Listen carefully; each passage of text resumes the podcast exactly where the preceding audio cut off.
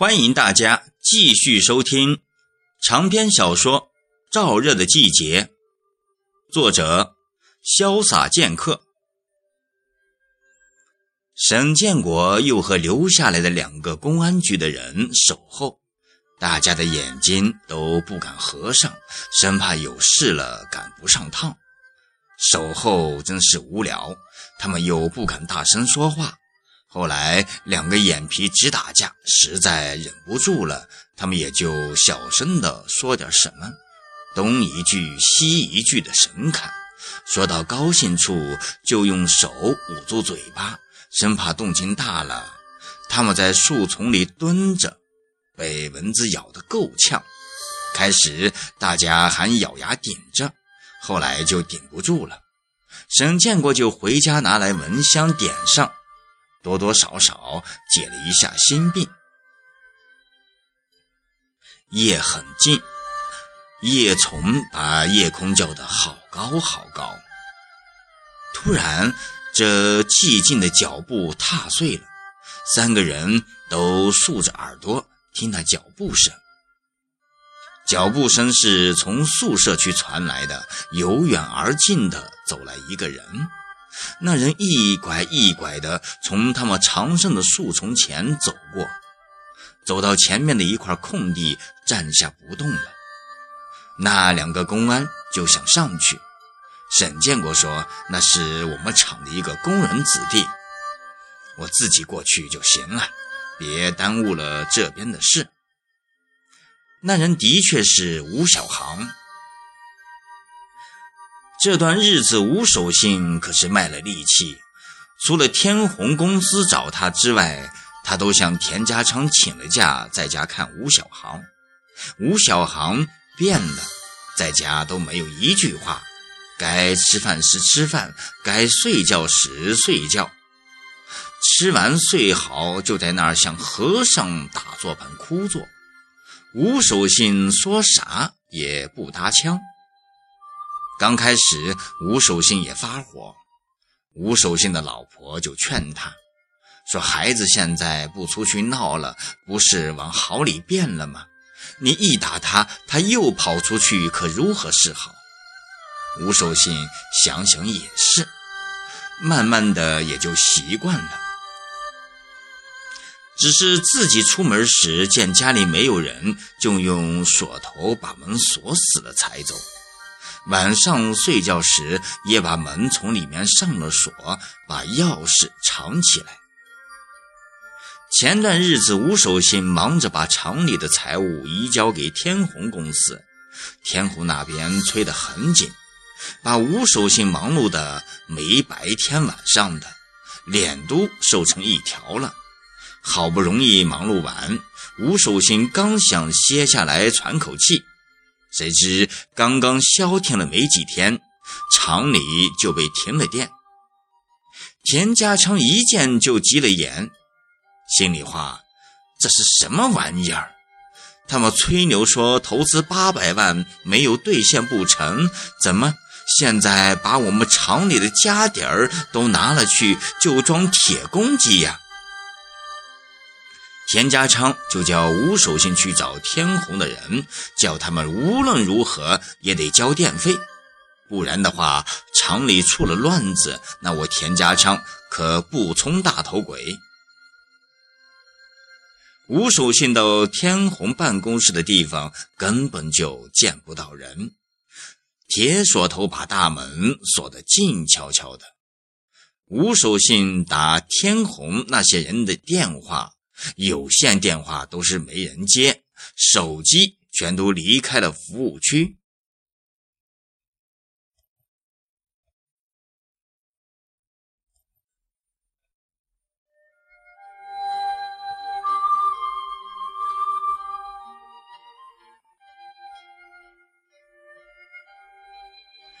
田家强一听，心里也发了毛，带上吴守信去厅里一找领导。更是六神无主了。原来领导上个月已高升到邻省去了。新来的领导说：“前任的事我不太清楚，今天晚上，田家昌和吴守信说了大半夜，也没说出个啥结果来。越说越觉得不大对劲，越想心里越害怕。吴守信一回家就觉得特别累，倒下就睡了。这段日子没出来，可把吴小航给逼坏了。吴小航虽然不说话，但他的眼睛早就绿了，做梦都想出去练功采气。今晚一见门没锁，兴奋的根本没合眼，忍不住四点多钟就溜出来采。沈建国走到吴小航身边，吴小航竟然没有察觉出来，沈建国也没打扰他。索性想看一看吴小航到底做什么。吴小航没有走动，双腿齐肩分开，默默地站在那儿，只是双手不停地做自己的肚皮上，不停地转呀转，就像人们胀肚子后用双手非要把肚子揉下去不可。沈建国慢慢地绕着吴小航转了一会儿，终于在吴小航的眼前站住，一动不动地盯着吴小航。站了一会儿，沈建国的眼睛终于看清了，感情这家伙的眼睛自始至终都是闭着的。沈建国还想忍受一下，但一想到在旁边守候的公安，就没再忍下去。沈建国说道：“小航，你这是做啥呀？快回家睡觉去。”吴小航听后很吃惊，虽然他没睁开眼，但听到沈建国说话后，身子不由自主地抖动了一下。吴小航很快又静下来，还是一言不发。沈建国见吴小航又摆起了肉头阵，就说道。听到没有？你快回家去！吴小航还是摆出一副死猪不怕开水烫的模样。现在厂里的事已经够多了，你就不要给添乱了。回家去！沈建国明显加重的语气还真管用。吴小航终于睁开眼，踏上了回家之路。沈建国一直看着吴小航进了家门，又听了一会儿，见没有动静了，才放心的离去。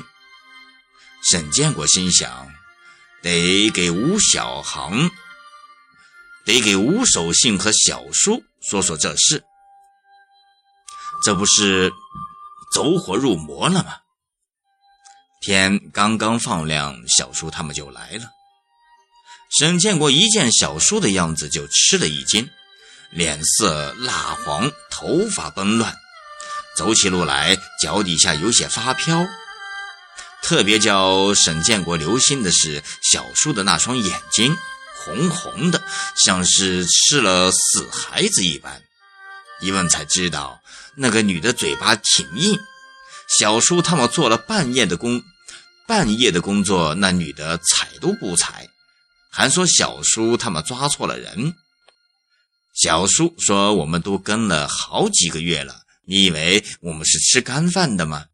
马上就叫起了技术组的弟兄，准备好器材，天一亮就到了工厂取证。小叔愤愤地说道：“给我好好的查，把能提取的东西全给提下来。”那女的一听小叔他们那么认真，脸色就有点难看，眼睛转了一会儿，说道：“那包上有我的指纹，是我帮人拎的那个包。”小叔说道：“现在你怎么又说是这包那包了？你看不见我们正忙着吗？叫你说时你不讲，你是不是不见棺材不掉泪呀？回去再说。”那个女的就咬了咬嘴唇，无可奈何的用钥匙打开了门。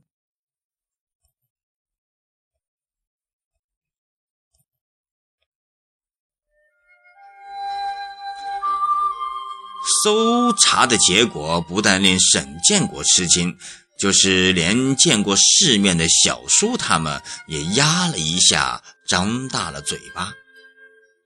进门时，谁也没有想到，就在这个毫不起眼的小屋里，竟藏有近两公斤的毒品。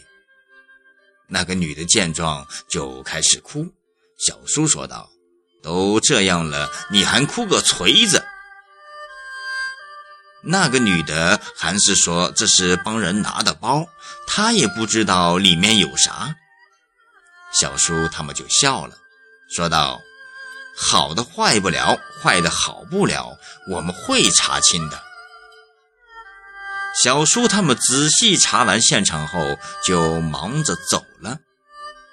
沈建国觉得浑身的骨头像散了架，回到家往床上一倒，骨头还一个劲儿的响，浑身酸痛酸痛的。窗外的阳光灿烂，沈建国怎么也睡不着。右眼皮还一个劲儿的跳动个不停。沈建国见睡不着，索性坐了起来。一起来，又觉得头重脚轻，没有精神，就又重新躺下来，顺手拉过了一床被子蒙在头上。过了好一会儿，好不容易睡意像蚂蚁一般麻酥酥的，刚爬起来。那边的电话铃却叮铃铃的响了起来。沈建国在床上赖了好一会儿，想不理他，电话铃却不依不挠的响个不停。沈建国满脸不高兴的起了床，嘟嘟囔囔的抓起了电话。电话是小叔打来的。开始，沈建国还是有气无力的闭着眼睛，有一句没一句的。应答，可听了没两句，沈建国一下子紧张起来，睡意刹那间就全跑去了。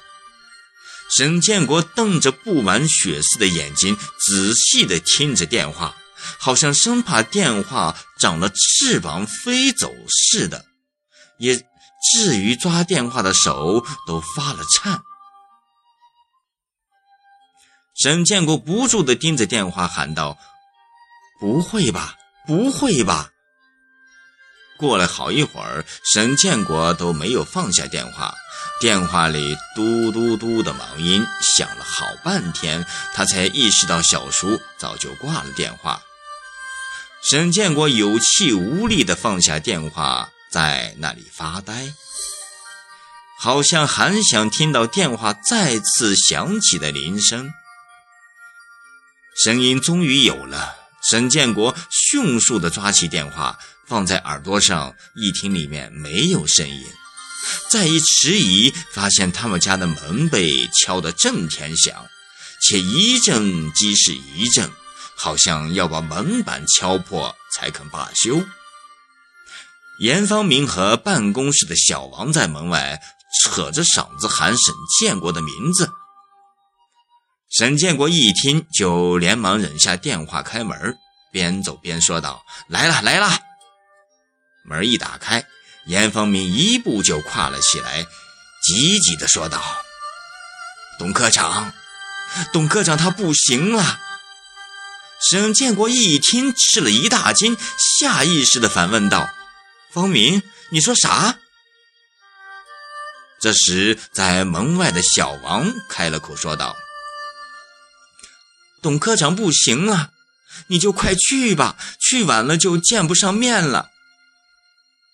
沈建国一听愣了，心想：自从董瑞生病后的这段日子，也常去看他，昨天还去了，人还好好的，怎么？沈建国心里这么想着，脚下却没停，连门都没有关，就往外跑。